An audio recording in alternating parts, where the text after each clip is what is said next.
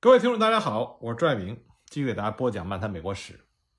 上次我们说到，杰斐逊认为杰伊条约只要在华盛顿离开总统这个位置之后，就会成为联邦党被攻击的把柄。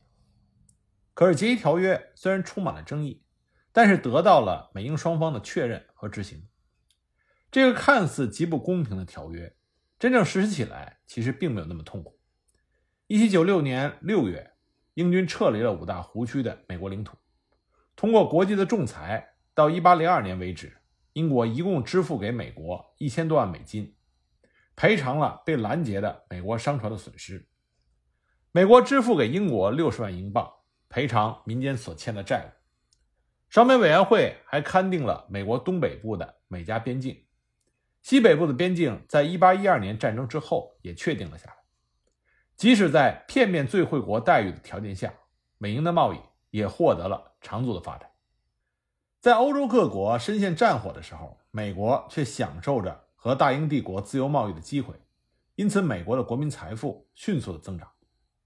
英法战争带给美国的不是灾难，反而是繁荣，而战争也让欧洲人像潮水一般涌向唯一的乐土，也就是新大陆。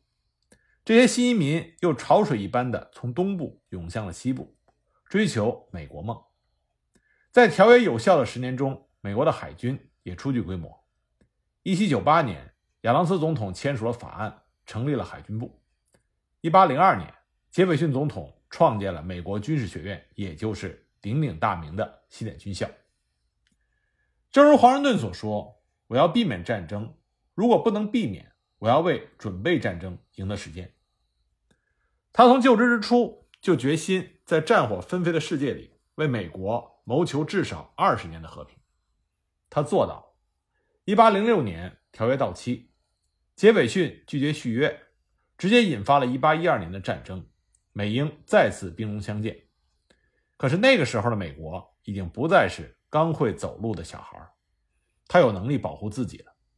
美国海军居然在几次战斗中大败海上的霸主英国海军。没有华盛顿之前赢得的那十年的准备，这个胜利是不可想象。当美国人终于可以心平气和地翻看这个曾让他们的祖先义愤填膺的决议条约的时候，越来越多的学者给决议条约正面的评价，因为他们看到了政治家们用理智和耐心换来的国泰民安。有人说，美国在决议条约中其实没有吃多大亏。只是没像在巴黎合约中那样占便宜而已。还有人说，协议条约是一笔精明的交易，他在赌下个世纪的霸主是英国而不是法国。如联邦党盘算的那样，如果美国必须得罪一方，得罪法国带来的损失比得罪英国带来的损失要小得多。不管怎么说，最终历史理解了华盛顿。这也告诉我们，作为一个优秀的国家领导人。你要比大众有更长远的眼光，你要比大众有更持久的耐心，你更要随时准备着忍辱负重。而华盛顿正是这样一位优秀的国家领导人。但是天下没有不散的宴席。一七九六年九月十九日，费城的《美国每日新闻》刊出了一篇文章，题目是《致美国人民》，它是这样开头的。朋友们，公民们，新一轮美国政府行政首脑的选举就要来临了。我认为现在是合适的时机，向公众表达我的意愿。我已经做出决定，将不在候选之列。文章的结尾署名是 G. 华盛顿，没有任何的投降。接着，全国所有的主要报纸都以闪电般的速度转载了这篇文章。很快，这篇文章又被编辑成小册子出版发行。新罕布什尔通讯报给他起了一个流传后世的名字——华盛顿的告别演说。其实只有告别，没有演说，因为华盛顿从来没有在任何场合演说这篇稿子，他只出现在了报纸上。临别赠言反而是更准确的说法。华盛顿通过这篇文章开创了一个最重要的先例。就是总统任期不得超过两届，也就是八年。这个传统一直被固执地坚持着，直到一九四零年，才被富兰克林·罗斯福打破。为了防止出现第二个罗斯福，1951年，美国宪法第二十二修正案把华盛顿的先例变成了法律。华盛顿就像当初他交出军权时一样，主动的放弃了权力。他用实际行动告诉了大家，共和国的总统不会变成共和国的国王，制度的权威高于血缘的传承。华盛顿的这篇七千六百四十一个字的告别演说，成为了美国历史上最重要的文献之一。它不断的被解读，与它并列的另外两篇重要的文献，是一七七六年杰斐逊的独立宣言和一八六三年林肯的格里斯堡演说。一八九六年，参议院开始了一个一直保留至今的传统，就是在每年华盛顿生日的那一天，也就是二月二十二日，选一位议员在国会朗读华盛顿的告别演说，以此来纪念这位伟大的美国之父。六十五岁的华盛顿渴望退休的一个原因，也是最简单的原因，就是他每况愈下的健康。在过去担任总统的八年中，他的小病不断，大病两场。差点就丢了性命。他很清楚，如果继续当总统的话，他很有可能会死在任上。他不能承受这样的结果，不仅因为这么做会让他看上去和终身制的国王没有什么区别，更因为他做梦都想回到他自己的山庄。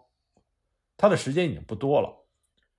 另外一个原因是华盛顿的心受伤了。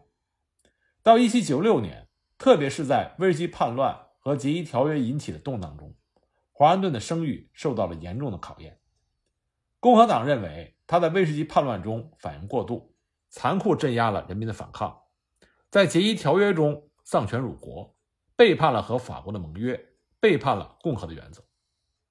在遭遇到如此多无情的攻击之后，华盛顿的声誉遭到了极大的威胁，一时之间流言四起，说他已经老迈昏庸，不再是当年那个。英明神武的总司令说：“他要自立为国王，说美国人民应该抛弃他，寻找新的领袖等等。”在这些流言的背后，华盛顿看到了杰斐逊的影子。没有什么事情比这种背叛更能伤害到华盛顿了。华盛顿感到厌倦，同时呢，他似乎也对自己失去了信心。在第三次总统选举来临的时候，他在写给汉密尔顿的信中说：“就算我想参选。”人民也不会选我。汉密尔顿的回答是：“开什么玩笑？不选你选谁？只要你点头，总统就是你的，根本用不着竞选。”汉密尔顿其实说的没有错，尽管有很多反对的声音，但是人们对华盛顿的爱并没有改变，他仍然是北美新大陆上唯一的不可替代的人。但是华盛顿这次的退役是非常坚定的。早在1796年2月。华盛顿就向汉密尔顿透露了他要退休的决定，并且有意请他起草一份文稿。虽然一切都还是绝密，但是有的人已经闻到了味道，各种小道消息迅速的传播。华盛顿还没有公开的表态，在没有任何人协调和组织的情况下，大家居然达成了高度的默契。在华盛顿没有说话之前，谁也不提竞选的事情。一八九六年五月。华盛顿给在纽约的汉密尔顿寄去了一份文件，就是麦迪逊在1792年为总统起草的告别演说稿。四年前，第一个任期将满的时候，华盛顿打算退休，连稿子都写好了。可是因为大家的苦苦挽留，他勉强同意再干四年。麦迪逊的稿子也就被放在了一边。现在，他在麦迪逊的稿子上做了很多的修改，想让汉密尔顿在此基础上。为他起草一份新的文件，可以把麦迪逊的东西当底子，也可以完全写一份新的，由汉密尔顿自己来决定。华盛顿让汉密尔顿而不是别人为他起草他一生中最重要的文件，这是再自然不过的事情。研究华盛顿史料的历史学者们都发现，他的文字中有很大的一部分是汉密尔顿的笔记，比例之高让人惊叹。战争时期。华盛顿几乎所有的重要文件都是汉密尔顿写的，总司令只是签个名而已。汉密尔顿写出来的东西不仅能够准确地表达华盛顿的思想，连口气和风格都是惟妙惟肖，人们简直分不清哪个到底是华盛顿的话，还是汉密尔顿的话？华盛顿曾经称赞汉密尔顿说：“他不仅替我写，而且替我想。”后来在华盛顿执政期间，汉密尔顿继续帮他起草重要的文件，但是因为财政部的事情很多，华盛顿不好意思老是麻烦他，所以很多东西改由麦迪逊代理，包括1792年那篇告别演说稿。也正是麦迪逊建议他把这封告别信直接写给人民，而不是国会。在那个人才辈出的年代，其实只有两个人的文笔能够得到华盛顿的赏识，一个是汉密尔顿，另外一个就是麦迪逊。但是结伊条约让麦迪逊从华盛顿的生活中消失了，汉密尔顿自然成为他唯一的选择。事实上，自从汉密尔顿辞去财政部长之后，他和华盛顿的关系变得比任何时候都亲密。当汉密尔顿还是内阁成员的时候。华盛顿为了避嫌，尽量的不表露出他对汉密尔顿的特殊情感。即便如此，杰斐逊那个时候也经常抱怨说华盛顿太偏心。不过华盛顿反驳说：“你错了，我反对他和赞成他的时候一样多。”这也是事实，因为汉密尔顿当时提出的很多计划都被华盛顿以违宪给否决了，根本就没有送到国会去。如果说汉密尔顿，是才华横溢的一匹野马，那么华盛顿就是给这匹野马套上缰绳的人。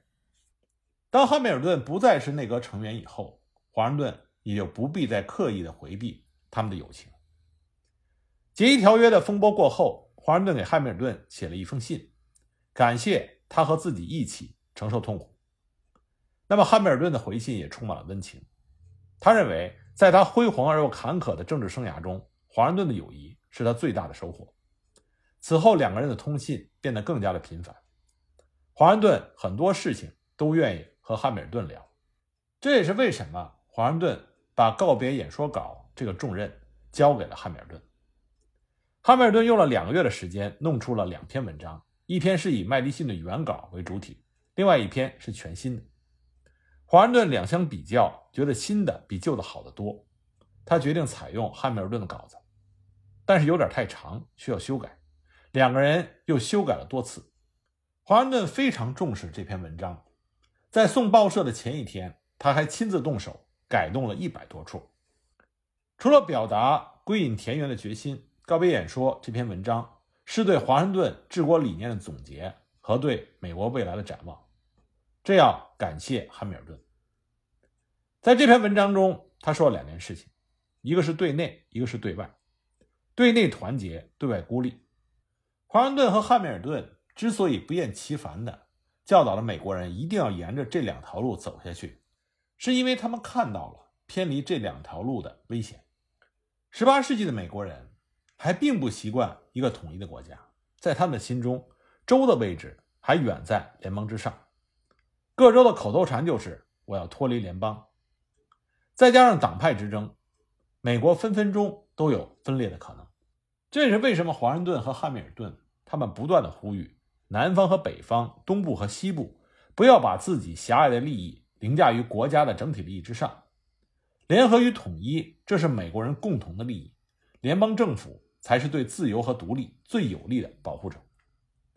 华盛顿说：“美国人这个名字属于你，你应该为他骄傲，他应该超越所有的地域歧视。”在对前途的展望中。华盛顿和汉密尔顿再次强调了西部的重要，鼓励人们把眼光放在北美大陆。他们坚信北美是上帝赐给美国人的礼物，任何阻碍西进的企图都应该被制止。华盛顿从来不知道北美到底有多大，也不知道太平洋到底在哪里，他只知道西进再西进就能到达理想的彼岸。华盛顿是一个预言家。在没有地理常识、没有理论依据的情况下，他似乎已经看到了那个终有一天将横贯北美、连接两大洋的强大帝国。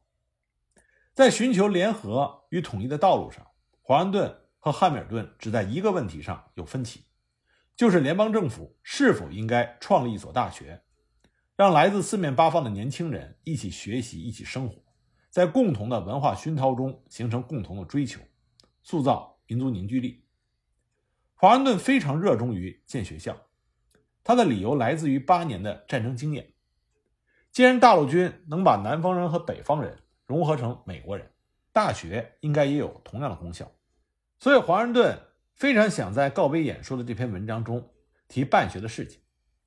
可是汉密尔顿不同意，他说：“你想办学校，这跟国会去说，这件事情和人民说不着，放在这篇文章中不合适。”但最后，汉密尔顿拗不过华盛顿，只好投降，在文章中间加了一个小的自然段，说办学的事情，但是也没有任何的效果。在这篇告别演说中，华盛顿留给美国人最宝贵的遗产，就是他的外交思想，也就是孤立主义。汉密尔顿帮华盛顿写下了这样一段话，他说：“在处理外交事务的时候，最好的做法。”是与外国发展广泛的商业和贸易，但尽量少保持政治上的牵连。当汉密尔顿把最后一稿拿给约翰·杰伊看的时候，杰伊对这段话有一些意见。他写信对华盛顿说：“这么说好像不太全面。你说我们永远都不要指望别的国家帮我们，这好像暗示了国家之间只能有利益的交换。”可是杰伊的信到的太晚了，稿子已经送到了出版社。不过这段话实际上就是华盛顿和汉密尔顿他们真实的想法。孤立主义还有其他的名称，比如说不干涉主义，但它的核心是指我跟你只谈生意，不谈理想，只交换利益，不交流感情。你的事情我不管，我的事情你也别管。我的市场向全世界开放，全世界的纠纷与我无关。华盛顿的意思是，北美这块大陆地理上得天独厚。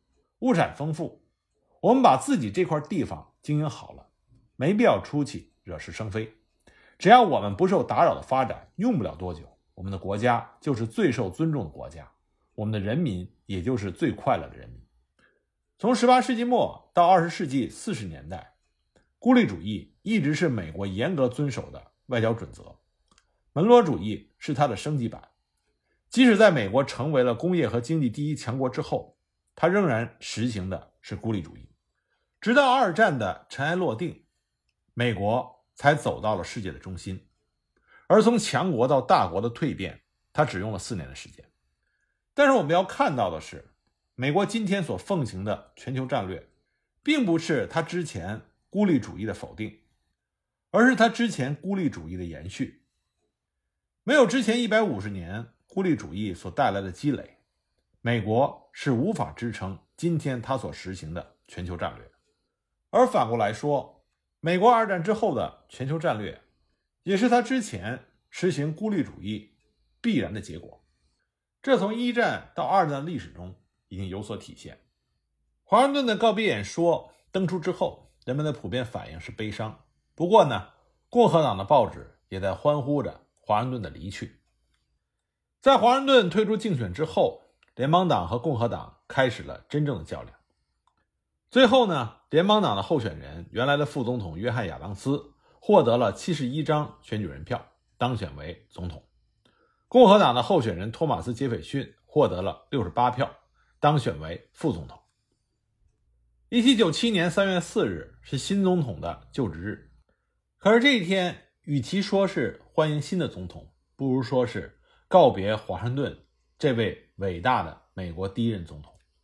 当华盛顿搬出总统府的时候，一路上聚集了人山人海，大家默默的送华盛顿最后的一程。如果说上帝赐福美国，那么他给美国最大的赐福就是他让美国拥有了华盛顿。作为这个新生国家的第一任总统，华盛顿即使拥有无比的威望和声誉。但他仍然小心翼翼地维持着平衡，他既捍卫着独立战争所带来的民主和自由，但同时他又让民主和自由受到了制约。他让三权分立在他的头两个任期从设想变成了脚踏实地，他让美国宪法从死板的教条变成了生动的案例。他坚信精英应该率领着大众主导国家的政治生活。但是他又从来没有胁迫过民众的意愿，权力对于华盛顿来说唾手可得，而且他可以肆意妄为。可是华盛顿对权力却表现出空前的谨慎和耐心，而所有的这一切，正是华盛顿留给美国最宝贵的财富，也是美国人民世世代代纪念和尊敬华盛顿的原因所在。